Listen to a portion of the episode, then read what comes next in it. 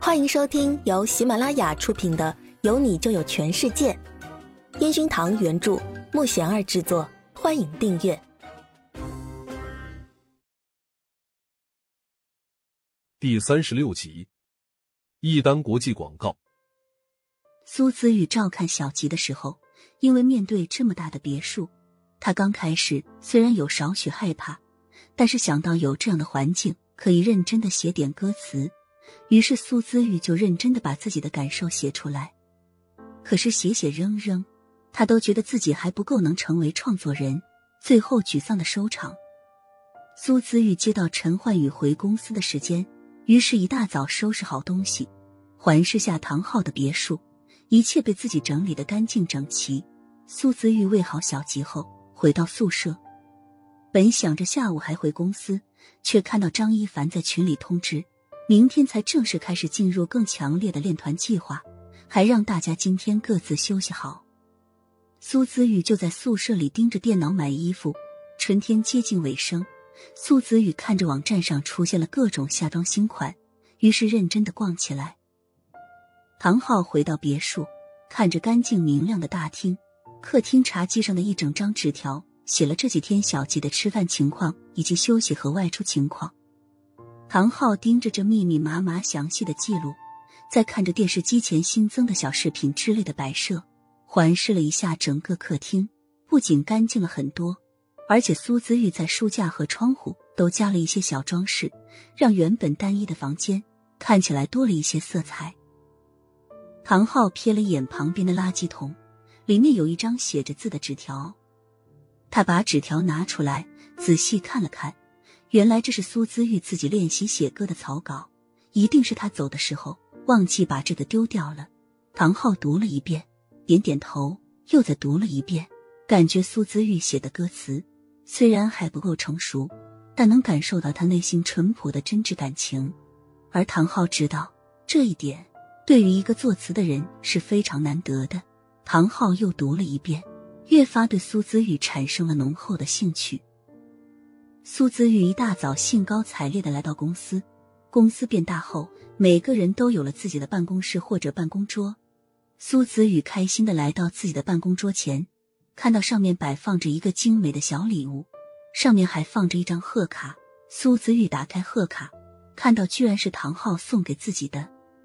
贺卡里工整的笔迹让苏子玉不由得吃惊起来。非常感谢你帮我装扮了房间，我看了你的歌词。加油！我看好你。苏子宇看到这段话，不由得着急起来。自己明明检查过了，怎么就忘记带走那张草稿呢？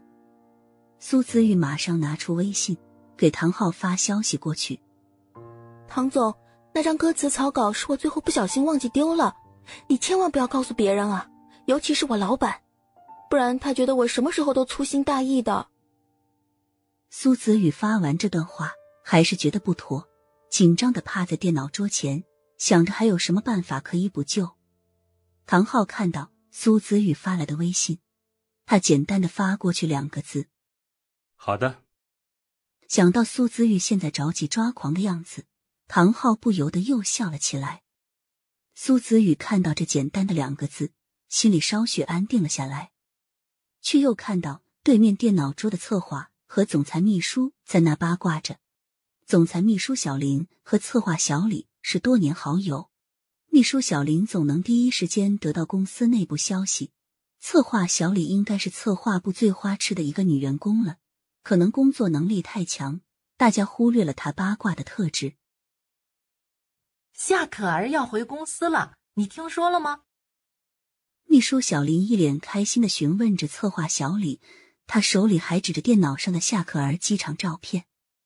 今儿早的新闻，听说我们公司接了一单国际饮料公司的广告，这么大的通告也只有夏可儿和少爷才适合，他们可是我们公司公认的男才女貌啊！策划小李那一脸花痴般的样子，广告好像昨天去签合同了，我们总办秘书长跟去了，据说他们今天会开会探讨吧。秘书小林继续盯着电脑，一脸认真的表情。苏子宇知道他们说的夏可儿是公司非常重视的女歌手，苏子玉没有跟他正面接触过，但是经常会在电视上看到他，而且公司走廊海报他也是排在陈焕宇的旁边。苏子玉知道他除了唱歌厉害以外，还会演戏、作词作曲，最重要的是她长得非常漂亮，简直就是大家公认的女神。一想到她今天会来公司，苏子玉心里也有点小激动。苏子玉看着陈焕宇，依然是不变的大风衣加 T 恤牛仔裤，他依然是如平时一样戴着耳机，沉醉在自己的音乐世界里，往他的办公室走去。苏子玉一想到比赛那晚的精彩表演和他在领奖台的幽默对话，苏子玉紧跟在陈焕宇后面来到他的办公室，站在门口。苏子宇摸了摸自己的脸蛋，自然的敲了敲门。然后只见陈焕宇起身打开门，看着站在门口的苏姿玉，皱了眉头。他来干嘛？老板，上次比赛你太棒了！如果之前不是我的失误，你应该两次都是第一的。以后我一定会特别小心的。苏姿玉现在叫老板已经非常顺口了。他抬起头，看着陈焕宇那皱着眉头看着自己的样子，于是马上又欢快起来。本集已播讲完毕，请订阅专辑，下集精彩继续。